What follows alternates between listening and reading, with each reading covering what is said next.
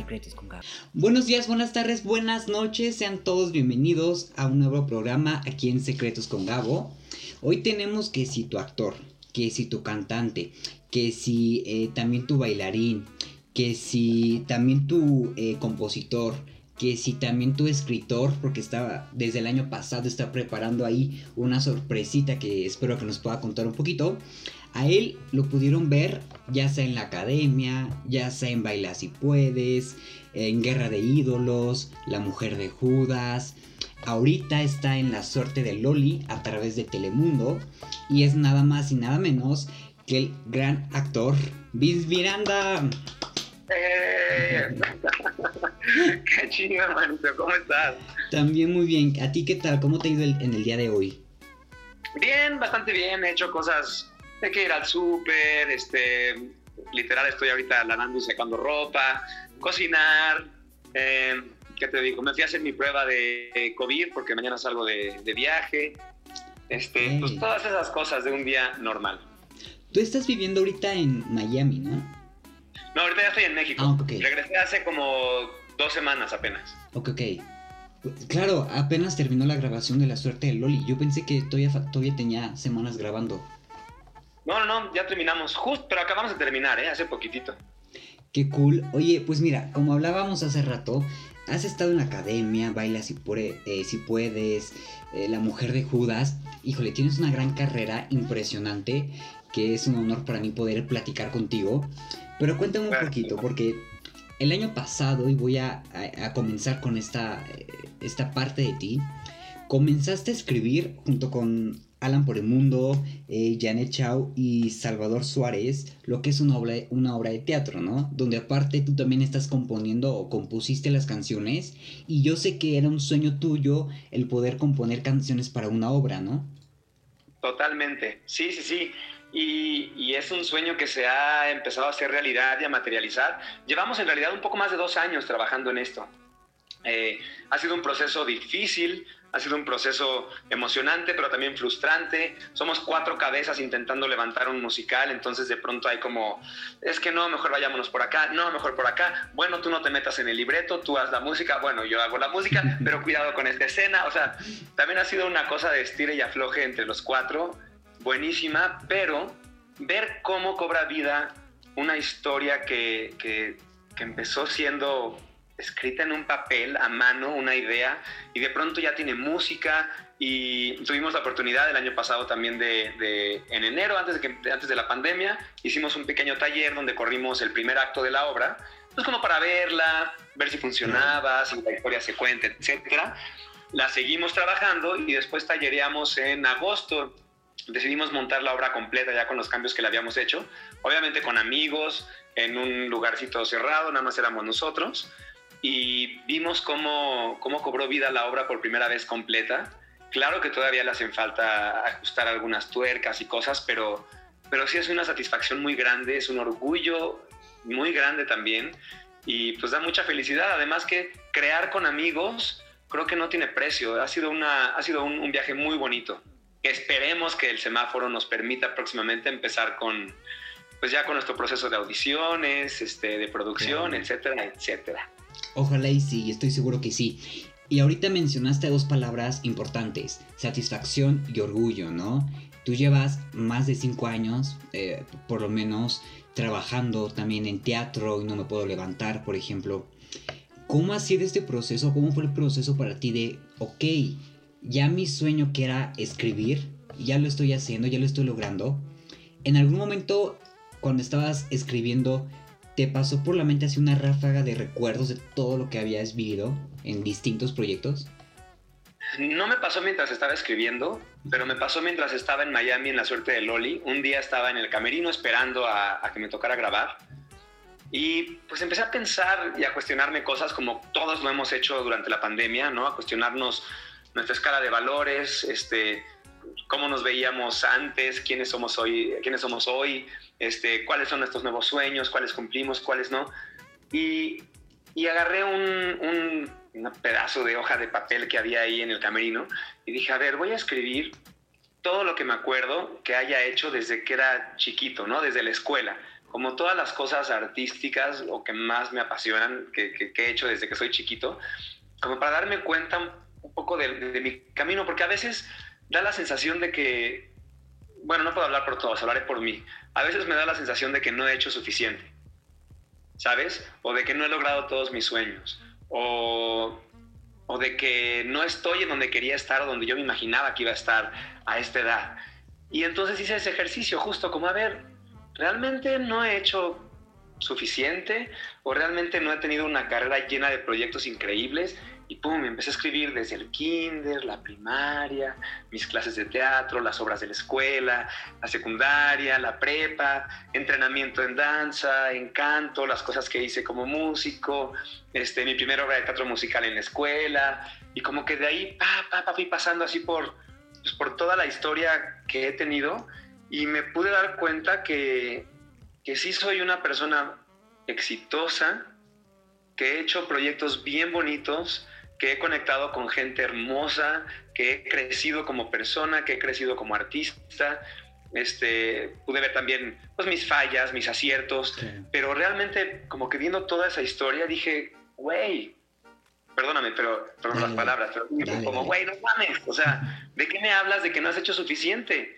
Toda tu vida has hecho lo que más te gusta, una tras otra, tras otra, tras otra, y has podido combinar entre cantar, de pronto actuar, luego bailar, este, producir, ahora escribir, luego hacer todo al mismo tiempo. O sea, realmente la vida me ha regalado momentos increíbles y me ha dado la oportunidad de explorar todas las áreas que más amo dentro del arte. Entonces, pues sí, esas dos palabras que, que dije hace ratito y que me las repetiste, sí sentí eso en ese momento, como que dije, güey, relájate, Vincho, ¿no? Relájate, las cosas están bien, sí has hecho suficiente y hay mucho más por hacer y puedes sentirte orgulloso y satisfecho de tu vida en general, pero hablando de la carrera, siéntete orgulloso y satisfecho. Sí ha sido así. De voy a sacar ahorita mi comodín de fan, ¿vale? De ese momento donde empezaste a escribir, o posterior a eso, salió la canción de Más Allá, porque la canción de Más Allá tiene un poquito ese sentido, ¿no? El dejar ir las cosas y que todo fluya porque por algo está pasando. Exactamente. Fíjate que la canción de Más Allá surgió mucho antes de eso. Yo creo que esta canción ya de tener unos ocho años que la escribí. La escribí junto con Israel Estrada, otro amigo mío de toda la vida, creo que desde que teníamos como 19 años. Este, y la escribimos en un momento donde los dos estábamos como un poquito desconectados de ese de nuestro niño interior, ¿sabes? Como que también estábamos en estos cuestionamientos de, de qué queríamos hacer cuando, cuando éramos grandes, ¿no? Cuando fuéramos grandes, este, qué hacíamos cuando éramos niños, cómo jugábamos, los miedos que tenemos de enfrentarnos a la vida, etc. Y, y así es como nace la canción. De hecho, acabo de grabar el, el video y tiene que ver justo con eso, como con este encuentro de, de mi yo del presente con mi yo de cuando era chiquito y cómo mi yo de cuando era chiquito me está recordando que no me olvide de él, que él sigue viviendo en mí, que él sigue siendo juguetón, que le sigue gustando crear, que le sigue gustando cantar, andar en bici, hacer cosas, que no me olvide por ser adulto y por llenarme de responsabilidades, de eso que es lo verdaderamente importante, de mi, de mi alma pura, ¿sabes? Entonces, Sí, de ahí es de donde viene esa, canción. Y antes de pasar el test, baila si puedes. ¿Qué tal experiencia de, estar en un concurso así de baile? Ganarlo aparte. Y. porque fue muy competitivo, ¿no? Y aparte era como que. Hijo, tantos artistas con bailarines profesionales de alto nivel, jueces eh, que sí, Emma Pulido, ¿no? Dura, Kalimba también. Kalimba. ¿Cómo, fue esa experiencia? Esa experiencia, la verdad, la recuerdo con muchísimo cariño. La verdad, me la pasé súper bien. Este, desde que me invitaron a participar y que sabía que era un reality, me programé y dije, a ver, ya sabes cómo son los realities, ¿no? Se trata de pasarla bien, no sabes si vas a ganar o no. El ganar un reality depende de muchísimas cosas que no están en tu control. En realidad no es únicamente si eres talentoso o si haces las cosas bien. Hay demasiadas cosas en juego. Entonces como que me programé para, para de verdad ir y hacer algo de lo que más amo, que es bailar. Dije que tengo la oportunidad de bailar seis horas al día durante dos meses, siete días a la semana, pues voy a entrenar, me la voy a pasar bien, voy a, a, trabajar para que mi cuerpo sea más ágil, o sea, la verdad como que mi, mi filosofía de, de Baila si puedes fue, voy a ganar porque me voy a divertir, o sea, aquí no gana el que mejor baila, sino el que más se divierte y dije, yo voy a hacer ese. Y la verdad me la pasé cabrón, o sea, aprendí muchísimo, pude sentir cómo, cómo me volví más rápido, más ágil mentalmente, corporalmente, cómo conecté con, con, las dos parejas que tuve en ese momento, que al principio del programa fue este, Marisol y después la segunda mitad del programa fue Julieta, y cómo conectamos increíble con, con cada una de ellas. Este, la gente que conocí también, conocí artistas increíbles, eh, trabajé con muchos amigos bailarines con los que ya he trabajado a lo largo de la vida y me dio muchísimo gusto verlos ahí. Eh, con Eitan, uno de los coreógrafos, que también es amigazo del alma, y entonces de, neta, voy a trabajar con mis amigos, montando coreografías y bailando en un escenario increíble con una iluminación cañona, y, o sea, ¿qué más puede pedir uno? Y yo creo que por ahí es por donde vino el, el gane, por realmente pasarla bien. No me acuerdo haber sentido estrés, Claro que sentí mucho cansancio, en algún momento decía, ya no puedo más, necesito dormir y descansar el cuerpo, pero fuera de eso, realmente no, no recuerdo así momentos feos, al contrario, me la pasé increíble. Oye, ¿y te animarías tú a, a ir a un reality de, de sobrevivencia como Survivor que ahorita tiene Azteca? No sé, ¿eh? no creo. No sé, tendría que platicar mucho las condiciones, pero como que no tengo ganas de ir a sufrir y lastimarme y que me piquen insectos y, ¿sabes? Como, ah, no sé si quiero vivir esa experiencia. Dependería de muchos otros factores, pero así como si me dices, ¿te gustaría? No, no me gustaría. Genial. Vamos a pasar ahora sí al test. Como te repito, ¿cómo eres cuando te enamoras? Cinco preguntas de opción múltiple, eliges la opción que más te quede, ¿va? La primera, cuando tienes pareja, tú, A. Te olvidas de todo y no importa nada más que esa persona. B. Le integras a todas tus actividades y grupos de amigos. O C. Procuras un equilibrio entre amigos, familia y amor. Ok, me encantaría decirte que C, pero la verdad es que es más hacia la B. Ok, le integras, ok, perfecto. 2. Eres tan romántico como A. Un oso de peluche y un globo que dice te amo. B. Flores y chocolate. O C. Un cheesecake. Creo que flores y chocolate. Ok. ¿Sabes que eres de los pocos que me dice flores y chocolate? La mayoría dice ¿Ah, cheesecake. Sí, no sé por qué. Mm. si tu vida fuera una película, ¿qué género sería?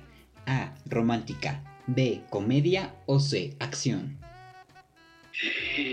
Yo creo que sería A. Ok.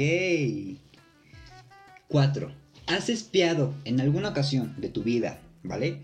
El celular, cartera, o cajón de tu pareja? A. Alguna vez lo hice, pero no me supe la contraseña o no tuve la llave. B. No, pero me da curiosidad. C. Te da pavor o simplemente no te importa. A. Ah, ok. Mire, está empatado. Creo que con esta se va a decidir qué, qué eres. 5. Si sospechas que te ponen el cuerno, ¿qué serías capaz de hacer para comprobarlo? A. Te disfrazarías y espiarías. B abrirías una cuenta falsa en redes sociales y chatearías con esa persona siendo ser eh, fingiendo ser otro, o C, te da flojera. Sí. C. No inventes, eres mitad A, mitad B. Wow, ¿qué es eso? Mira, según la A eres así. Cuando te enamoras te entregas al 100%. Eres sentimental, intenso, capaz de olvidarte y das todo. Perdonas con facilidad. Mientras que la B Eres realista y equilibrado, sabes lo que vales, confías en tu pareja plenamente, los arranques de celos no van contigo, sabes que cualquiera puede ceder. Wow, pues sí, ¿eh? Sí soy ahí, micha, micha. Sí. Genial. Muy bien, ¿tú Sigo, sigo invicto porque hasta ahorita nadie ha dicho no, no soy, así que qué bueno, qué bueno por mí. Vamos a hablar ahora sí de dos proyectos que tienes actualmente, ¿no? Ya mencionamos un poco la música, pero vamos a hablar de la suerte de Loli, ¿no? Un proyecto en el que principalmente estás con Cristian Chávez, tú eres Arturo, él es Matías, una pareja que empieza a tener problemas ¿no? en la relación y de manera profesional. Tú quieres adoptar, pero eh, Matías no quiere. ¿Cómo fue para empezar el hecho de, de entrar a este proyecto con unas medidas y unas circunstancias diferentes, ¿no? Por el simple hecho de, la pandemia. Pero aparte, ¿cómo fue para ti adaptar tu personaje? Pues mira, la manera en que, en, que, llegó el proyecto, lo que siempre digo es, me sentí bendecido y muy agradecido porque en plena pandemia de pronto me dicen, te quedaste en la suerte de Loli y te vas para Miami. Es fue así de, ¿qué? O sea, tengo trabajo del que me gusta y en Miami, gracias Dios, ¿no? O sea, por ahí fue así de, hey. Luego, cuando veo que, mi personaje es Arturo, que voy a trabajar con Cristian y que ya conocí a Cristian porque trabajé con él en Hoy No Me Puedo Levantar, y vi que éramos esposos, lo primero que pensé fue, qué chido que es Cristian porque ya lo conozco, y para generar ese vínculo es importante tener esa confianza, ¿no? Entonces, pues nada, llegando allá, nos vimos, volvimos a conectar en chinga, nos fuimos profundo, así de a ver, ¿qué pedo con tu vida? ¿Cómo vas? ¿Qué ha pasado desde la última vez que nos vimos? Y empezamos a crear nuestros personajes. Este, fue un poco raro el proyecto en general al principio por las medidas, justo como lo mencionas. Como que nadie sabíamos muy bien qué onda. Ni siquiera la producción, ni los directores, a nadie. Era como, bueno, tenemos estas medidas y vamos a ver si funcionan, ¿no? Lo que, lo que nos hacían eran eran en promedio cuatro pruebas a la semana de COVID. A todos. ¿De sangre o las.? No, de, la que te meten hasta el cerebro. ¡Wow! No, ya tenemos la nariz así. cuatro a la semana, a veces cinco. Pero eso también nos mantenía tranquilos, porque entonces podíamos llegar al set y sabíamos que nuestro compañero, o que en la burbuja donde estábamos trabajando, ¿no? nuestro pequeño universo, pues estábamos a salvo. Entonces, pues sí, eso sí nos dio tranquilidad. Era raro estar con caretas y cubrebocas todo el tiempo en el set, en, durante los ensayos y así, hasta que decían acción, era como, ay, me quito todo, acción, y cuando había momentos de besos o así, también siempre llegaba el momento en, uh, ok, nos damos un beso, no, COVID, este, truqueamos la toma, hay un maniquí, ¿qué hacemos? O sea, si era constantemente en besos, en abrazos, en, en tocar al compañero, ¿no? También era como, pues siempre pidiendo permiso siempre hay que hacerlo, pero ahora con, con, algo, con, pues, con mucha más este, responsabilidad por la cuestión del COVID. Y todo eso era raro.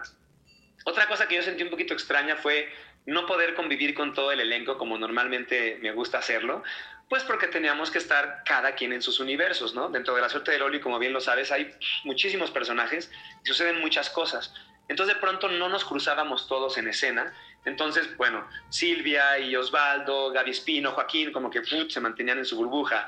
Yo con Cristian, nos manteníamos en la nuestra. Mariana Sebane con Rodrigo Vidal, o sea, como que cada quien se mantenía en, lo suyo y a veces costaba trabajo eh, compaginar y, poder convivir como me gusta, ¿no? Convivir con los compañeros. Sin embargo, llegamos a, la meta, no perdimos tiempo, logramos hacer todo como se debía y creo que, que, pues, entre todos lo hicimos muy bien, la neta. Además de que, y tú me podrás decir si no o si sí, porque tú has estado en, proyectos importantes como fue La Mujer de Judas, ¿no? Que parte de que fuera mexicana. También el tipo de producción, de guion y todo, a la fecha ha evolucionado mucho y ha dado la posibilidad de poder experimentar más, ¿no? Y creo que actualmente este tipo de proyectos que se están haciendo son más abiertos, no solamente en temas, sino también en desarrollo de los personajes, ¿no? Sí, totalmente. En muchas cosas son distintos, incluso en la manera en que se graba, por ejemplo, ahorita en Miami ya no hacen las cosas con cámara de video para tele, es todo con cámara de cine y todo iluminado como para cine, entonces la textura es distinta. Eh, como bien dices, las historias han evolucionado. Me tocó hacer en Telemundo también este, Silvana sin lana, que era otra comedia igual de rosa que La suerte de Loli, ¿sabes? Sin violencia, sin estas cosas para toda la familia.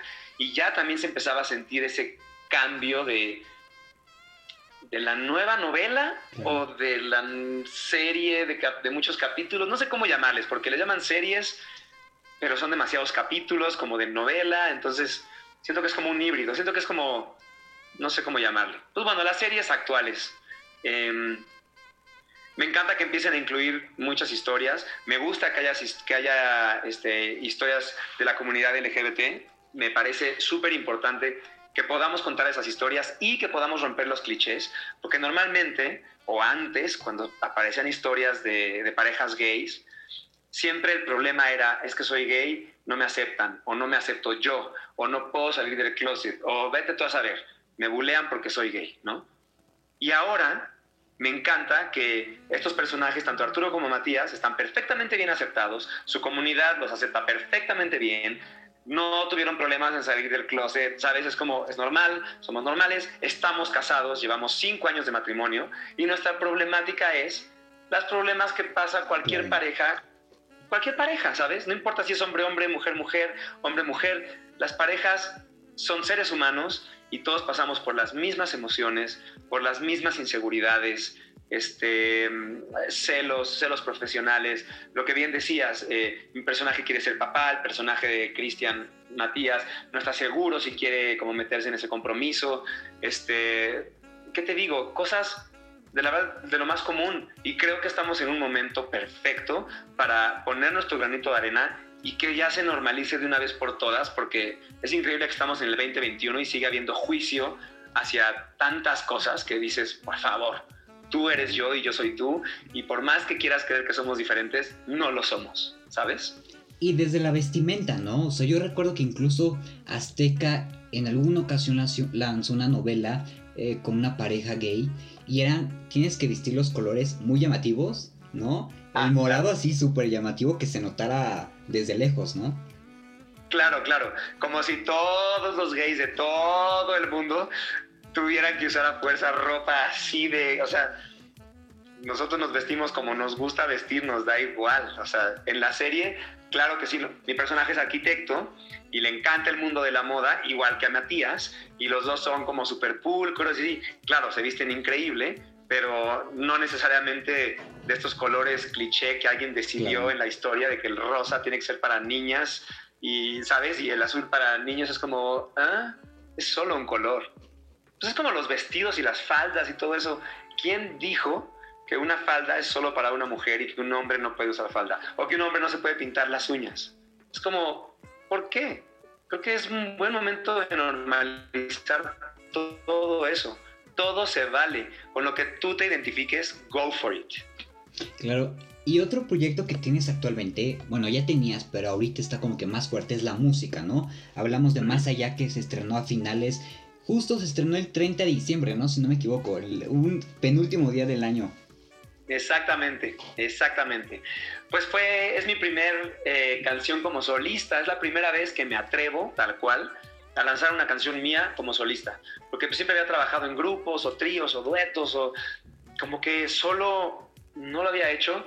Y ahora gracias a la pandemia también, que vino este cuestionamiento y fue como de, creo que me lo debo Llevo muchos años escribiendo canciones que nunca han visto la luz y siento que si una canción o una obra de arte, una pintura, algo no ve la luz, es como si no viviera. Y, y, de pronto dije, va, me lo debo y me lo voy a regalar de cumpleaños y voy a hacer, producir mi rola y la voy a compartir al mundo y que llegue al puerto que tenga que llegar y que toque el corazón que tenga que llegar si a alguien le gusta y le hace clic en algo, siento que ya con eso se cumplió el cometido. Y obviamente pues me destapo así de, entonces ahora estoy componiendo más. Ayer fui a grabar la otra canción que también estaré compartiendo próximamente. Eh, compuse canciones con mi grupo, tengo un grupo a capela que se llama Los Aviñón, este, que bueno, algunas personas nos conocen por unos videos que hemos hecho de Disney, que se han vuelto virales, que están ahí en YouTube. Y también tenemos ya dos temas inéditos listos que vamos a compartir. Estamos preparando un EP de Disney también. Entonces, como que sí, este año veo que, pues, que viene mucha música y me encanta. Y es, ya nos anunciaste que grabaste el videoclip. ¿Ya tienes más o menos fecha de estreno? No, todavía no la tengo, pero en cuanto la tenga, te prometo que les aviso. Yo creo que será como dentro de un mes, para poder editar todo como se debe y que quede así como nos gusta. Genial. Y también mencionaste, y justo ayer lo compartiste en redes, que ya estabas en el estudio con esta Anaís Los ya está a punto de salir también ese, sencillo, ¿no? Sí, pues ayer lo grabamos apenas. Este, Anaí se ha vuelto como mi compañera de composición. En pandemia, así cada quien desde su casa, empezamos a componer, le mando algo, me regresa una idea, escribo algo, lo corrige, pum, pum, pum, pum. Y ahorita ya hemos compuesto como tres o cuatro rolitas. Ayer grabamos la primera, esa sí la vamos a sacar juntos, va a ser una colaboración. Este, las otras que hemos escrito no sabemos si son para ella, si son para mí, pero, pero hijo, creo que va a quedar increíble. La verdad estoy bien contento de lo que hicimos ayer. Ahora ya quiero empezar a mezclar y a seleccionar y todo para ver el resultado final. Y aparte, es, es, no sé, es como un poquito raro, o se notó raro, por ejemplo, de que en el video, mientras ella estaba grabando, y supongo que tú también, estaban en una reunión, yo supongo que por Zoom, ¿no? Con, con parte del equipo. Exacto, con nuestro productor. Eh, bueno, mi, productor, mi productor se llama Daniel Gómez, le decimos este, Dago. Él es venezolano, vivía en México, pero tuvo que regresar a Venezuela este, por cuestiones de familiares. Y pues bueno, es, es triste no poder estar juntos en el estudio, pero la tecnología, como tú y yo ahorita, cada quien desde su casa podemos tener una entrevista. Y ayer estaba Dago desde Venezuela, también por Zoom, escuchando todo lo que hacíamos, dándonos indicaciones, quítale, muévele, graba otra vez esto, vamos a hacer esta armonía. Y, y digo, qué impresión que la tecnología permite hacer todas estas cosas y realmente acercarnos. Sí está bien chido eso. Me gusta más en persona, la neta, pero bueno, se puede. Claro, por lo menos se puede, como dices. Ya estamos llegando al final, pero viene la última dinámica. Esta es la más importante. Te voy a pedir, no sé si yo la has hecho, pero si no, que cierres los ojos, que te imagines frente al espejo y que digas, Vince, a partir de este momento yo te prometo a ti que yo y te soy el micrófono. Una promesa de ti para ti. Vince, a partir de este momento yo te prometo que yo voy a confiar en ti. Perfecto. Pues mira, eso te lo pregunto porque también el nombre de la entrevista no solamente eh, es tu nombre, también es de un animal, que sería la medicina animal. Yo te escogí de acuerdo a lo que he investigado sobre ti, lo que conozco, que te he visto y ahorita, a la nutria. Y aparte es algo muy curioso porque justamente mencionaste una característica de la nutria tú. La nutria eh, es una persona curiosa. Tiene presente que todo lo interesante, eh, tiene presente que todo es interesante si lo vemos con una perspectiva positiva. Sacas al niño que llevas dentro, aceptas y lidias con tus emociones. La nutria tiene esencia de aconsejar. También eh, nos recuerda que todo debe pasar de manera natural. Como ellos viven y se desarrollan en el río, la esencia de la nutria es que te dejes llevar por el río. ¿Qué tal? ¡Wow! ¡Wow! ¡Wow! Eres muy sensible. Sí. sí, o sea. ¡Wow! ¡Qué chido, Gabo! Gracias. Nombre. Jamás se me hubiera ocurrido investigar ni siquiera acerca de una nutria. Y ahorita me estás dando un regalo. No, hombre, al contrario. Eh, el regalo fue todo mío. Gracias por aceptar estar aquí. Gracias por venir, por eh, abrirnos un poquito de tu vida, de tu corazoncito, de tus proyectos, contarnos estos secretitos que a veces no, podíamos obtener. Tus redes sociales para quien no te siga, que sería muy raro que alguien no te siga, pero ¿cuál sería? Ah. Eh, en todas estoy como arroba Vince-Miranda. Gracias por la entrevista, gracias por por el tiempo que te tomaste en investigar y todo, lo aprecio y lo valoro. Gracias. No, al contrario, y espero vernos muy pronto otra vez. Que así sea. Vayan a escuchar la canción. No se pierdan la suerte de Loli. Ahorita no está en México, pero en cuanto llegue a México no se la vayan a perder. Quien nos esté escuchando de allá, no se pierda obviamente la suerte de Loli por Telemundo. Gracias por quedarse hasta el final. Eh, recuerden que yo soy Gabo Rojas. Síganos en arroba soy Gabo Rojas y Secretos con Gabo. Y ahora sí, ya para despedirnos, eh, gracias también a, Leonardo eh, por, por, ayudarnos a poder eh, tener esta entrevista. Y ahora sí, para despedirnos, la gran esperada foto del recuerdo, ¿podemos? Claro, por favor.